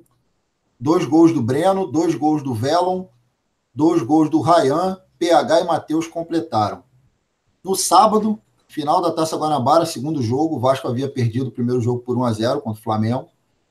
É, repetiu o placar, devolveu o placar, venceu por 1 a 0 o gol do, do Lucas Santos, mas acabou sendo derrotado nos pênaltis por 5 a 4. No sábado ainda, quartas de final da Taça Guanabara Sub-15 e Sub-17. É, o Vasco no Sub-15 derrotou o América por 2 a, 2 a 0, gols de Ícaro e Robson, garantindo vaga aí na, na semifinal. E no Sub-17, nova vitória, dessa vez contra o Madureira.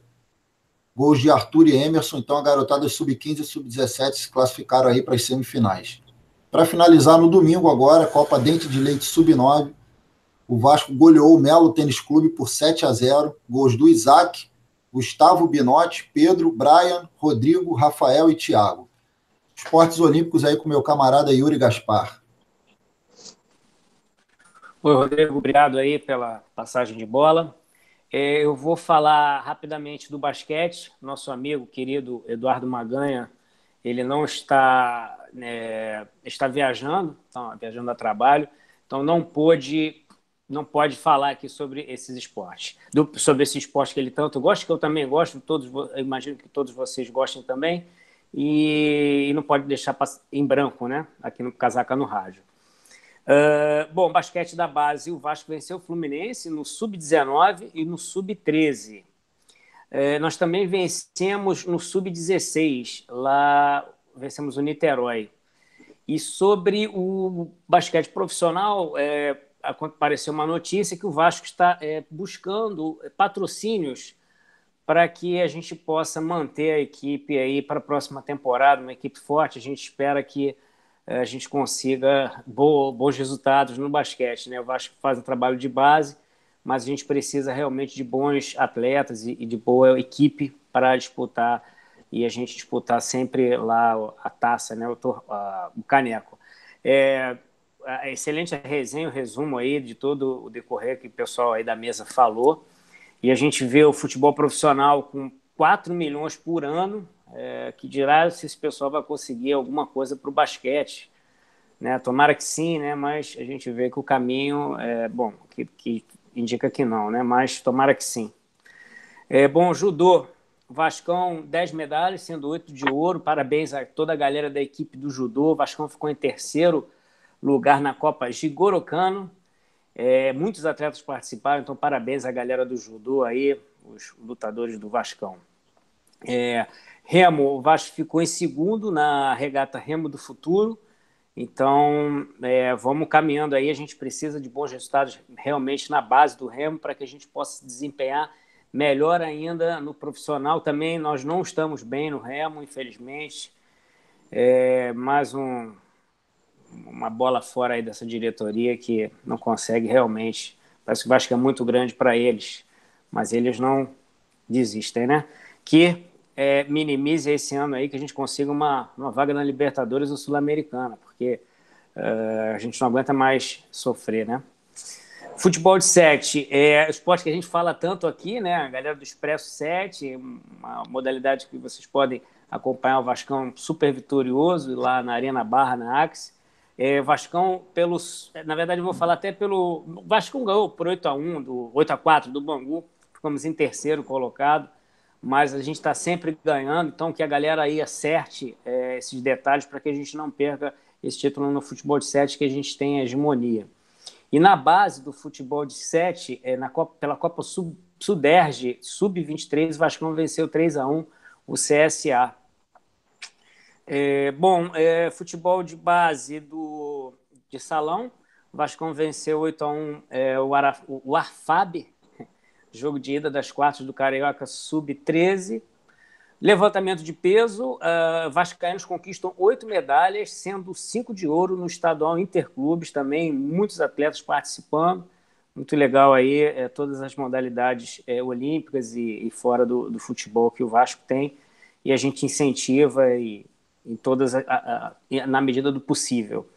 É, bom, já vou falar rapidamente aqui do, do jogo Vasco-Ceará é, é, 7h15 no, na, na próxima quinta-feira em São Januário. Então vamos ver, galera aí que foi no último jogo em São Januário, apoiou muito na vitória 2 a 1 contra o Internacional e a gente pre precisa mesmo do apoio da torcida. Ela estava ficando um pouco impaciente antes dos, dos dois gols nossos, mas ela, é, enfim, depois apoiou, compramos o, o, time, mesmo com aquele segundo tempo muito ruim, de muito nervosismo. E eu, eu percebi muito claramente que a gente ainda não está com esse preparo físico que é, necessita o futebol de hoje em dia. O futebol está muito dinâmico e de alto rendimento. Então a gente não está ainda, melhoramos, estamos melhorando, mas falta muita coisa. É lamentável realmente um presidente médico, é, depois de ter aberto mão do Capres, ele é, não conseguir em um ano e meio que o Vasco tenha bom condicionamento físico, boa recuperação ou contusões não recorrentes. É uma pena a gente ainda continua sofrendo nesse quesito aí. Sérgio Frias. Muito bem, vamos ler agora as mensagens dos nossos ouvintes. Augusto Aristides Jataí do Japão, boa noite a todos os ouvintes deste maravilhoso programa que é o Casaca no Rádio Semanal. Boa noite ao Sérgio Frias, Yuri Gaspar, Rodrigo Alonso e ao Dinoel Santana. E parabéns a todos os torcedores vascaínos que estiveram presentes no nosso caldeirão de São Januário na vitória de 2 a 1 diante do Inter de Porto Alegre. Foi a nossa primeira de muitas que se multiplicarão como milagre de pães e peixes. Foi uma vitória com sacrifício. Precisamos trabalhar muito para corrigir a nossa equipe fisicamente, os lesionados que estão no departamento médico. Andrei, nosso prato da casa, continue trabalhando firme e forte, garoto. É a nossa e a nossa torcida, mesmo nesses momentos difíceis, sendo o último colocado na tabela, lotou o nosso caldeirão de São Januário empurrou o nosso time na primeira grande vitória. Esse é o Clube de Regatas Vasco da Gama, um clube que já nasceu gigante. No dia do aniversário do nosso eterno presidente Eurico Miranda, nos brindou com uma vitória suada. Marcelo Spelta, boa noite. Eval, Everaldo da Chapecoense, um bom atacante para nós. O ideal seria trazer Cleiton do Corinthians também. Germane, boa noite, estamos juntos. Jonas Gonçalves, boa noite, um bom programa todo. Gostaria de parabenizar o evento do dia 6 e agradecer a todos o carinho com meu irmão Luiz Carlos Gonçalves, cabelado, ele se refere aqui ao Luiz Carlos Gonçalves, ex-árbitro de futebol, que contou algumas histórias lá e se mostrou um vascaíno com muita emoção com relação ao Clube de Regatas Vasco da Gama, pela forma como ele se comportou no evento. Um abraço a toda a família, esteve lá bastante gente reunida, não só ele, mas o Lauro também, irmão do, do Jonas e sua esposa, enfim. Foi um grande evento, mais uma vez em homenagem ao presidente Eurico Miranda, e o Luiz Carlos Gonçalves também deu seu depoimento para o presidente Cruz Maltino, para o ex-presidente Cruz Maltino, nosso eterno presidente Eurico Miranda. Antônio Martinho, estamos na escuta. Boa noite, amigos do Casaca. Marcelo Filardes, do Recreio. Casaca, Guardiões da História do Vasco. Bom programa a todos. Um abraço a você, Marcelo. Pedro Henrique, boa noite. Boa noite, Casaca. Fabiano Silva, boa noite, Casaca. Acompanhando aqui, Casaca em 2020 para o bem no Clube de Regatas Vasco da Gama. Isso aí, Fabiano. Antônio José, boa noite, amigos do Casaca. Edi Ferreira, boa noite, galera vascaíno. O que acharam das dispensas de hoje? Dispensas de hoje. Daqui a pouco o nosso Yuri Gaspar dá uma olhadinha para para ver se essa informação aí dada pelo Edi Ferreira, viu, meu caro Yuri? André Luiz, boa noite, família Casaca. Doutor Eurico vive. Casaca sempre, tô ligadão. Grande doutor Eurico, faz muita falta para nossa torcida. Não adianta esse campeão dispensar e aumentar mais a dívida. Vasco da Gama Shirts. Saudade do Eurico, um dos meus ídolos no Vasco. Thiago Reis, boa vitória na sexta. Que, venha no... que venham novas e recuperação no campeonato. Yuri Menezes, quis o destino que a primeira vitória da equipe no Campeonato Brasileiro acontecesse na data em que o saudoso Eurico Miranda completaria 75 anos de uma vida dedicada ao Vasco. Que coincidência boa. César Vieira não jogou bem, beleza, mas time não estava nem ganhando. Exatamente, César. Tiago Reis, outra do Tiago Reis. Tiago Reis, meu xará de, de nome e sobrenome, é um goleador nato, como há muito não vimos. A torcida tem que botar fé nele, ele precisa ser mantido para atingir regularidade. Kennedy Carvalho, mais uma vez, quando consegue uma vantagem, o Vasco recua e fica pedindo para tomar o gol do adversário. Revoltante esse elenco. Chiquinho, estamos juntos, estou ligado no programa. Abraço a todos do Casaca. Abraço a todos e Vasco acima de tudo e todos. Carlos Barros, boa noite, amigos casaquistas. Jean Carlos da Cunha, Sérgio todos os casaquistas, boa noite. Maurício Ferreira Barbosa, casaca. Sérgio Ricardo, salve casaca, salve a torcida vascaína. Gostaria de saber a sua opinião sobre os meninos que subiram da base para o profissional. Grande abraço a todos. O Vasco consegue realmente ter um, um belo trabalho em relação à, à, base do trabalho que foi desenvolvido entre 2015 e 2017, continuado pela gestão atual, e esse trabalho tem rendido frutos ao Clube de Regatas Vasco da Gama, principalmente na sua base. Douglas Socar, na época do Dinamite 2009-2013, eu era sócio geral. Depois fiquei inadimplente e perdi o prazo da anistia. Tentar ver se é possível um novo prazo, meu caro, uma nova anistia, meu caro Douglas. Mas a condição do sócio geral tem que ser vista dentro do próprio Clube de Regatas Vasco da Gama. Luiz Oliveira, Vascaínos de todo mundo, univos. Maurício Ferreira, vamos melhorar, estamos bem fisicamente, os jogadores estão nitidamente mais leves, taticamente também evoluiu, é reforçar e manter o Lucas Mineiro e o Erley longe. O Wellington Rodrigues, o que vocês acharam da atitude do Edmundo em relação à camisa do Palmeiras em sua biografia? Um erro claro, evidentemente, que teria que ter sido com a camisa do Vasco. Marcelo Gomes dos Santos, Dinamite entregou o lado direito do Maracanã para o Fluminense. Campeão entregou todo o Maracanã para o Mulambo. O caso está parado? O caso está parado. O Vasco, o Flamengo conseguiu, o recurso que o Vasco fez não foi, não foi aceito termos de justiça. Quem não deve, não teme. A comemoração da não abertura da sindicância fala por si só, concordo com você. Só me cabe torcer para o casaco entrar no Vasco pensando em agindo de modo gigante, porque é absolutamente possível se tratando de Vasco. Mais mensagens aqui. Maurício Canedo, boa noite a todos os casaquistas, saudações vascaínas. Vamos então ao recado final, começando pelo de Noel Santana, o primeiro e único. Bem, pessoal, deixa eu falar uma coisa. É, nós efetivamente vivemos num regime democrático, né? Obviamente, o voto é livre. Obviamente, cada um tem lá a sua opinião. Muito bem. O que eu discordo nisso tudo, em relação ao, à última reunião do Conselho, é exatamente em relação àqueles, entende, que viviam é, rodeando o Eurico e que, na hora em que mais se precisava de uma solução efetiva para o Vasco, eles roeram as cordas. Mas nós aqui do Casaca, sem dúvida alguma, esse é o nosso princípio, é manter, preservar e enaltecer o legado do Eurico. Porque é, é esse, é esse o nosso traço de união. É esse o nosso motivo pelo qual estamos reunidos no Casaca. É esse motivo que faz com que não ele não abramos mão, entende? Dessa nossa, desse, desse nosso conceito de Vasco. porque, sem dúvida alguma, foi durante os períodos em que o Eurico esteve à frente do Vasco que nós obtivemos as maiores vitórias, as maiores conquistas, as melhores alegrias. Então, essa é a minha opinião.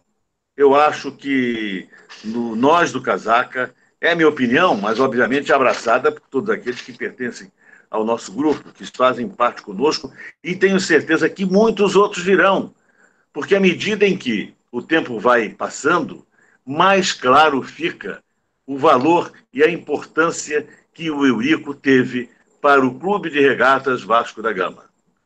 Então, mais uma vez, peço, avise ao seu amigo, olha, olha lá o pessoal do Casaca, assiste o Casaca, o programa, né? porque aqui eles vão tomar conhecimento de tudo de ruim que está acontecendo no Vasco, de tudo de negativo que algumas pessoas estão fazendo contra o Vasco. Então, avise o seu amigo, convide. Ô, oh, meu amigo, assiste o Casaca. Lá tem a opinião daquele, daquele, daquele pessoal todo que é exatamente defensor do legado do Eurico. É isso aí. E vamos agora, na quinta-feira, sem dúvida alguma, vamos para mais uma vitória. Eu tenho certeza absoluta de que isso irá acontecer. Né? Essa pausa aí nesse interregno é, devido ao Campeonato Sul-Americano, e isso será o tempo suficiente para que possamos nos recuperar e alcançar posições muito melhores nesse Campeonato Brasileiro. Um abraço, até a próxima. Eurico Vive. Muito bem, recado final agora do Yuri Gaspar. É, boa noite. Bom, Sérgio, sobre é, as dispensas que foi comentado por nosso ouvinte, é, hoje foi liberado dos treinos o Luiz Gustavo e o, la, o lateral direito Rafael França. É, não se sabe se isso foi uma coisa pontual ou se já é uma dispensa, enfim. Aí está tendo um boato, talvez ele queria saber disso. Eu não sei se você vai comentar alguma coisa, porque também a gente não sabe, né? Então, é, fato é que a gente tem que ver ao longo aí do, durante a semana para ver de fato o que está acontecendo aí, né? Bom, eu vou agradecer mais uma vez a todo mundo que participou, você ouvinte, o pessoal que pode ir nas reuniões e que pôde ir participar no nosso último, no nosso último encontro. Então, é, pedir aquela corrente e, e, se possível, que todos compareçam uh, no Caldeirão na quinta-feira às 7h15, porque o Vasco precisa da gente. A gente é, é um horário ruim, mas a gente corre aí porque temos o recesso da Copa América logo em seguida, e isso vai fazer com que a gente fique longe do Vasco um tempão, então vai dar muita saudade. Então, a galera aí que puder fazer esse esforço aí, dar aquela força lá no Caldeirão, vai ser muito bom. E que a gente ganhe e que nesse recesso também é, a gente consiga melhorar tática e fisicamente e que realmente contratem jogadores para reforçar o elenco. A gente precisa estar tá disputando lá em cima. E, enfim, é isso que eu desejo aí. Quero mandar um abração ao Eduardo Maganha e o Rafael Furtado, que não puderam comparecer hoje. É, quero fazer, passar aqui, mostrar para vocês também o meu livro do Eurico. E aí, como é 75 anos dele, dia 7, eu tenho aqui a dedicatória é, do Sérgio Frias e dele. E é muito emocionante. Qualquer dia, um dia eu, eu leio para vocês.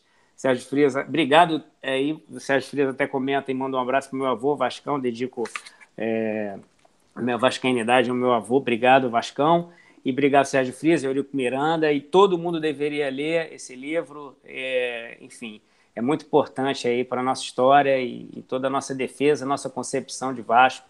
Não à toa aí que é um espetáculo esse livro aí. Obrigado a todos, boa noite, boa semana. Vascão ganhou e continue ganhando e chega de sofrimento. Abração.